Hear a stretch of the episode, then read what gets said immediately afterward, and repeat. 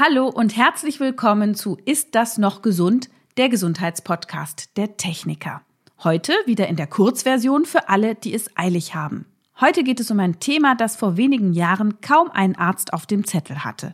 Die Bakterien in unseren Verdauungsorganen, das Darmmikrobiom.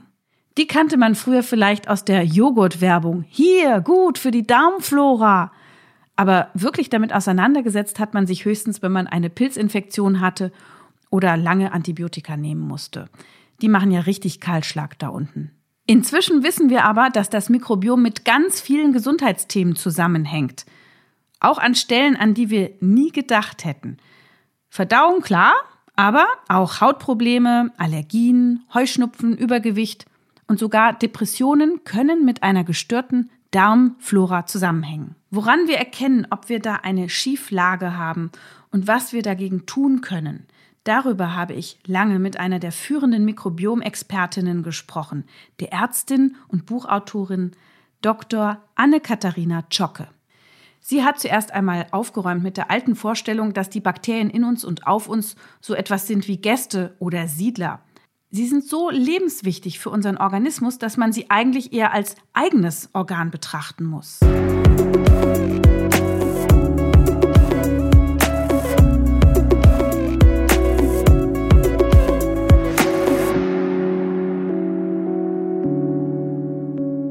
Jetzt würde ich am liebsten erstmal mit zwei Missverständnissen aufräumen, weil es nämlich nicht so ist, dass wir bewohnt sind oder besiedelt sind. Wir sind ja auch nicht von unseren Haaren besiedelt oder unseren Fingernägeln. Die Bakterien sind wirklich Partner in uns, die gehören zu uns dazu. Sie sind Teil von uns.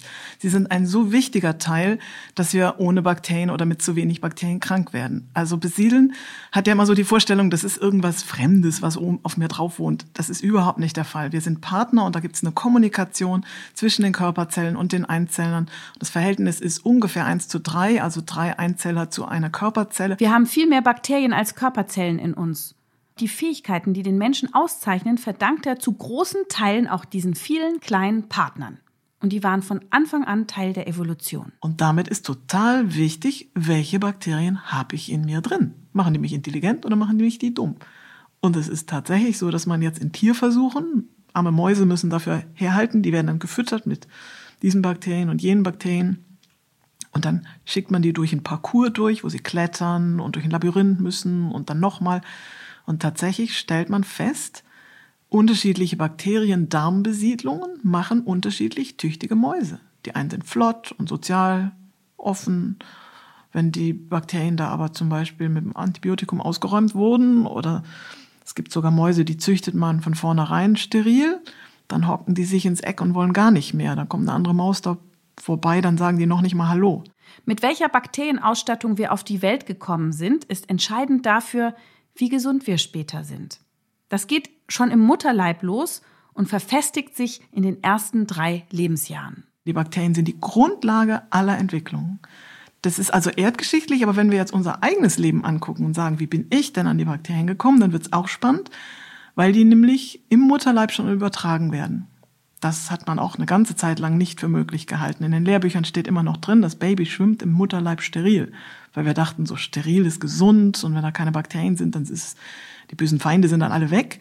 Tatsache ist, dass über das Blut der Mutter Bakterien an die Plazenta über die Nabelschnur zum Embryo kommen und man jetzt sogar weiß, dass die Kontakte der Einzeller mit den klitzekleinen Zellen, die beim entstehenden Embryo sich entwickeln, dafür zuständig ist, dass die sich überhaupt richtig entwickeln. Also wenn die Bakterien fehlen, dann wird kein Immunsystem richtig ausgebildet, die Blutgefäßzellen werden nicht richtig ausgebildet. Eigentlich alles, was wir sind, schon im Mutterleib, bekommt Defizite, wenn die Bakterien fehlen. Also die Erstversorgung mit Bakterien erfolgt im Mutterleib und dann kommt die Geburt. Die Geburt ist wie so eine Bakterienwaschanlage. Die mhm. weibliche Vagina ist ausgekleidet mit Spezialbakterien, die das Baby braucht und hoffentlich auch ein bisschen aufnimmt und schluckt und äh, die auch dann in den Darm geraten und die im Darm in den ersten Lebenstagen wenn für den Darm des Babys alles noch ganz neu ist, war ja vorher Fruchtwasser, das auch übrigens Bakterien enthält, gesunderweise. Also für den Verdauungsapparat, also Verdauungsorgane des Babys ist ja alles neu und dann kommt die Muttermilch. Dann sind die Bakterien, die das Baby aus der mutterlichen Vagina geschluckt hat, die ersten, die die Milch verarbeiten, bevor die Bakterien auf der Darmschleimhaut sich überhaupt erst richtig entwickelt haben. Die Erstversorgung des Babys ist im Mutterleib, die zweite mit der Geburt und dann ist die Umgebung entscheidend. Mhm. Das heißt, eine Hausgeburt mit schönen heimlichen Hausbakterien ist so ziemlich gesund von der Bakterienbesiedlung. Und wenn die Geburt in einem Rahmen stattfindet, wo viel desinfiziert wurde, dann hat man womöglich die resistenzaktivierten Bakterien, die das Baby dann besiedeln. Und man hat eine Studie gemacht, wo man die Babys, nachdem sie geboren worden sind, anhand ihrer Bakterienbesiedlung den Krankenhäusern zuordnen konnte. Man kann natürlich zu jedem Zeitpunkt im Leben mit einer bakterienfreundlichen Lebensweise anfangen. Aber die Erstbesiedlung hat dann eine Prägung bekommen, die dann maßgeblich ist. Es ist so, dass die das Miteinander der Bakterien übt sich in den ersten Lebensjahren.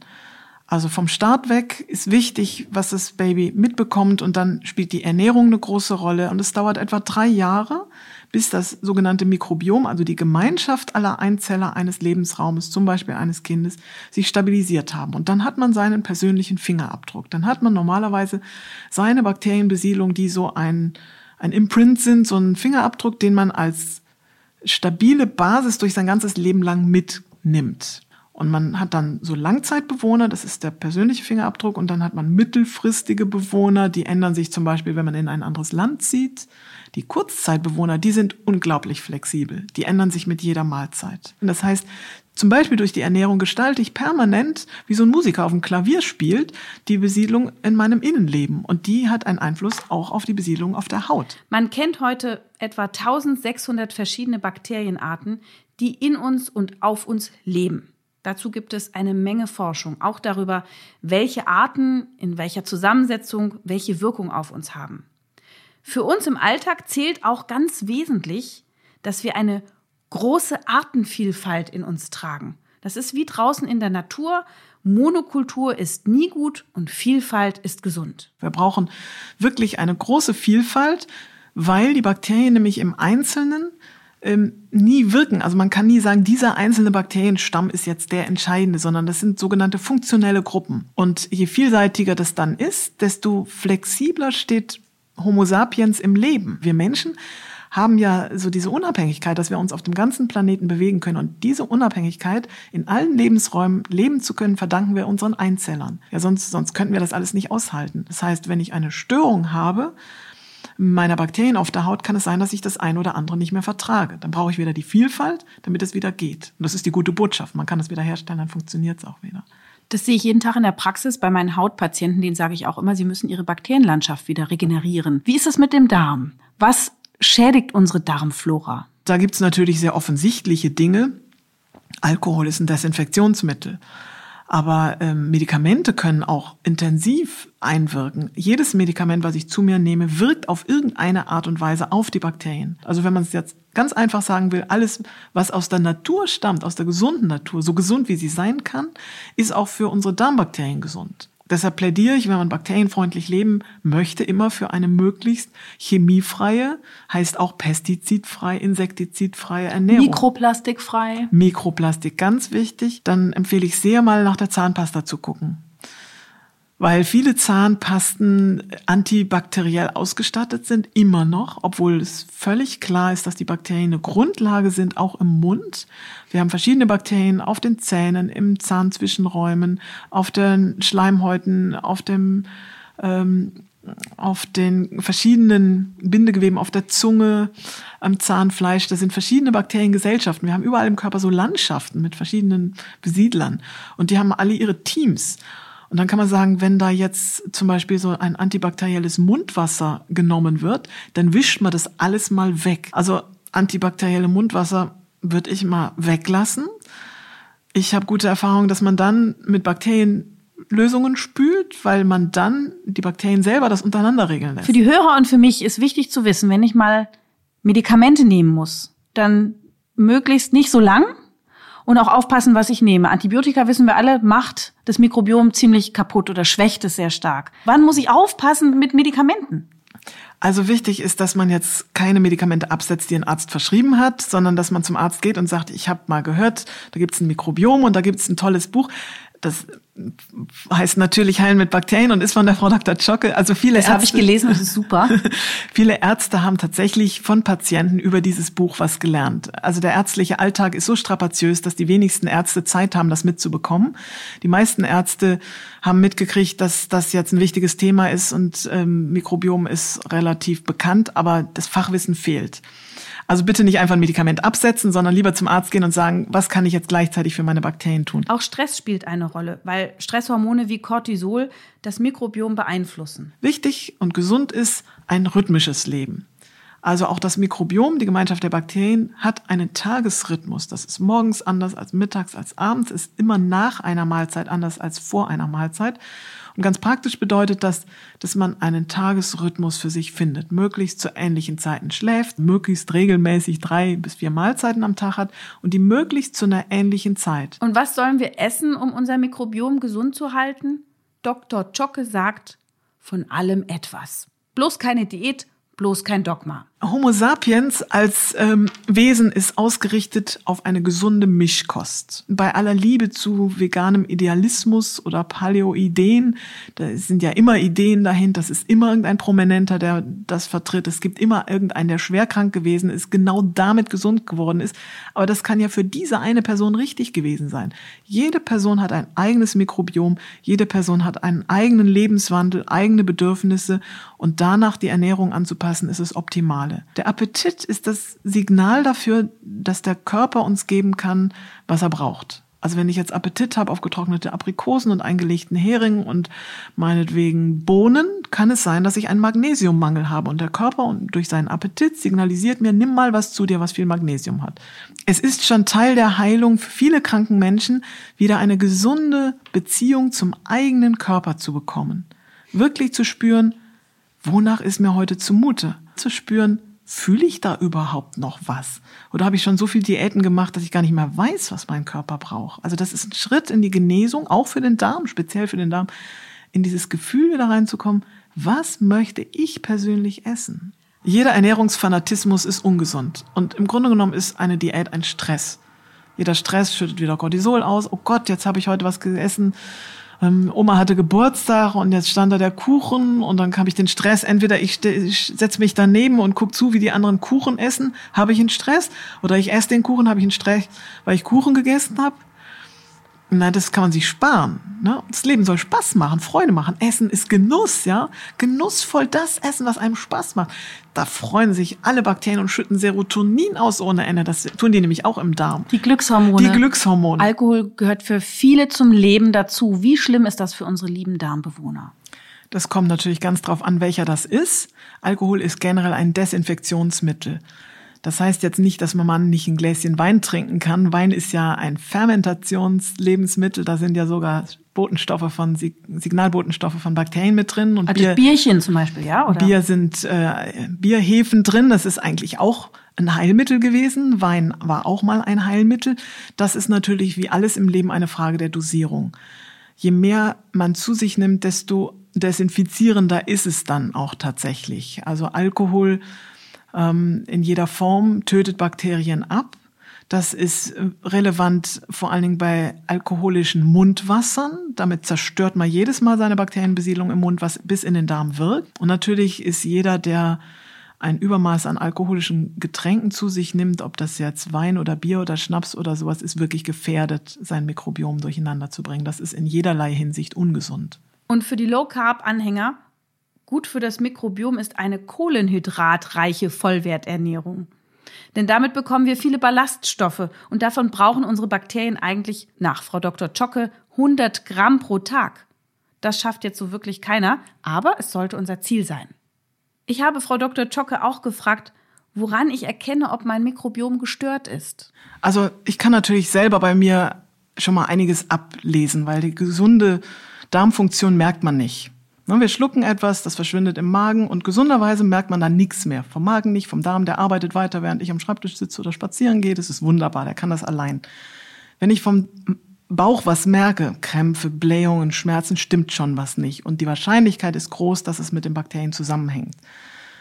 Und was man selber gut ablesen kann, ist dann schon mal, dass wenn also eigentlich nichts stattgefunden hat und ich begegne dem Speiseinhalt in einer verfärbten Variante wieder in der Toilettenschüssel, dann kann ich ja gucken, wie habe ich das ausgeschieden. Und dann ist auch die Frage, wie geruchvoll ist das eigentlich? Wenn es fürchterlich stinkt, sind es in der Regel Stoffwechselprodukte aus der Eiweißverdauung, die dann nicht richtig stattgefunden hat oder weil ich zu viele Eiweiße zu mir genommen habe. Zu viel Fleisch auf einmal zum Beispiel sind zu viele Eiweiße, die der Magen nicht verarbeiten kann. Wenn ich unterwegs bin und habe Stress gehabt, dann ist es halt mal ein bisschen anders. Damit kann man umgehen. Wenn es aber lange, längerfristig mit Schmerzen, mit Krämpfen, womöglich sogar mit Blutauflagen im Stuhl einhergeht, dann muss man unbedingt zum Arzt gehen und das abklären lassen. Dafür gibt es verschiedene Möglichkeiten. Man würde auf jeden Fall ein Blutbild machen und gucken, ob Entzündungswerte da sind. Man würde eine Stuhlprobe vielleicht einschicken, um zu gucken, ob da Blut drin ist oder einen Bluttest am Stuhl machen. Man kann eine Stuhlprobe auch einschicken und alles mögliche andere daran untersuchen. Wenn es uns dauerhaft schlecht geht oder wir bestimmte Nahrungsmittel nicht vertragen, dann könnte das auch am Mikrobiom hängen. Laktoseunverträglichkeiten, Fructoseunverträglichkeiten oder oder oder. Diesen allen liegt eine Störung im Darm zugrunde, die man Barrierestörung nennt oder Leaky Gut löchriger Darm übersetzt. Und diese Bakterien, diese Barrierestörung, Leaky Gut, ist eine Folge von Bakterienmangel.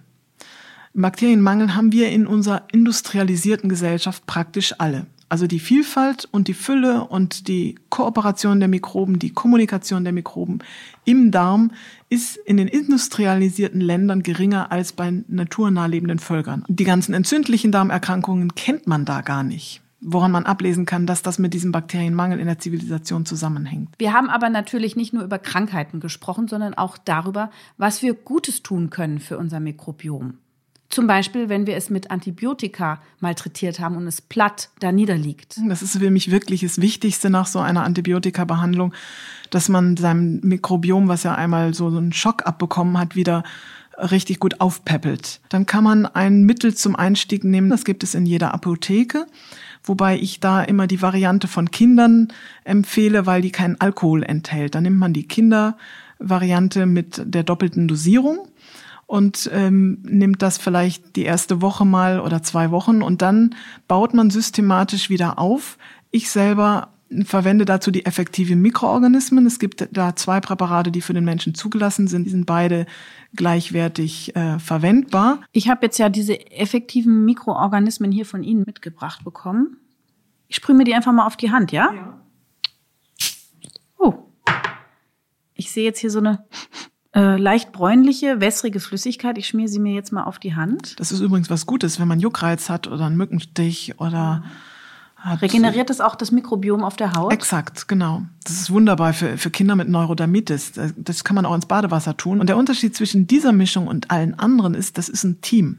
Da sind 15 Bakterienstämme verschiedener Arten drin, die miteinander kultiviert sind. Das heißt, die haben schon einen Teambildungsprozess hinter sich. Mhm. Die sind also nicht einfach Einzelstämme zusammengemixt in ein Pulver oder in Flüssigkeit zusammen, weil mhm. das sind ja Einzelkämpfe, die man nebeneinander setzt, mhm. sondern diese effektiven Mikroorganismen sind gemeinsam aufgezogen worden. Erst in kleinen Gruppen, dann die kleinen Gruppen zusammen.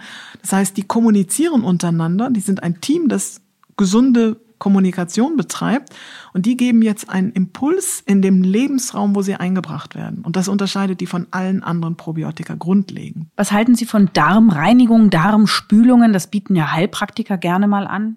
Die Vorstellung der Darmreinigung kommt aus der Zeit, als man dachte, der Mensch sei steril und steril sei gesund. Vor 100 Jahren hat man ja wirklich geglaubt, dass die Darmbakterien schädlich sind im Körper. Man hat dann tatsächlich versucht, mit Desinfektionsmitteln den Darm zu desinfizieren, um die bösen Schädlinge da zu beseitigen, damit der Mensch länger lebt. Heute wissen wir, dass das auch Unsinn war. Aber dieses Denken, der Mensch hätte da etwas, was geputzt werden müsste innerlich, ist in vielen Köpfen noch vorhanden. Da ist in erster Linie ein Umdenken gefragt. Wir müssen uns innerlich nicht putzen. Was macht man da? Man spült das gesamte Mikrobiom raus und je nachdem, in welchem Zustand die Darmschleimhaut mit ihrem Biofilm ist, kann das wirklich auch Schäden hinterlassen, weil das eine Strapaze ist für den Körper, wenn da jedes Mal wirklich komplett eingegriffen wird. Es ist ja unter Umständen notwendig vor einer Operation oder auch vor einer Darmspiegelung, aber es ist, es ist wie gesagt eine sehr ähm, rücksichtsloser Art dem Körper gegenüber und man kann das behutsamer. Ich zum Beispiel würde empfehlen, das durch eine kurzfristige Fastenkur zu machen. Das war ein Ausschnitt aus meinem wahnsinnig interessanten Gespräch mit Dr. Anne-Katharina Zschocke. Das ganze Gespräch findet ihr auch in diesem Podcast-Feed. Zum Beispiel auf Apple Podcasts oder Spotify. Da könnt ihr uns auch abonnieren. Und ihr könnt mir gerne eure Fragen, Kritik oder Themenwünsche schicken. Unsere E-Mail-Adresse ist podcast.tk.de. Ich sage danke fürs Zuhören und bis zum nächsten Mal.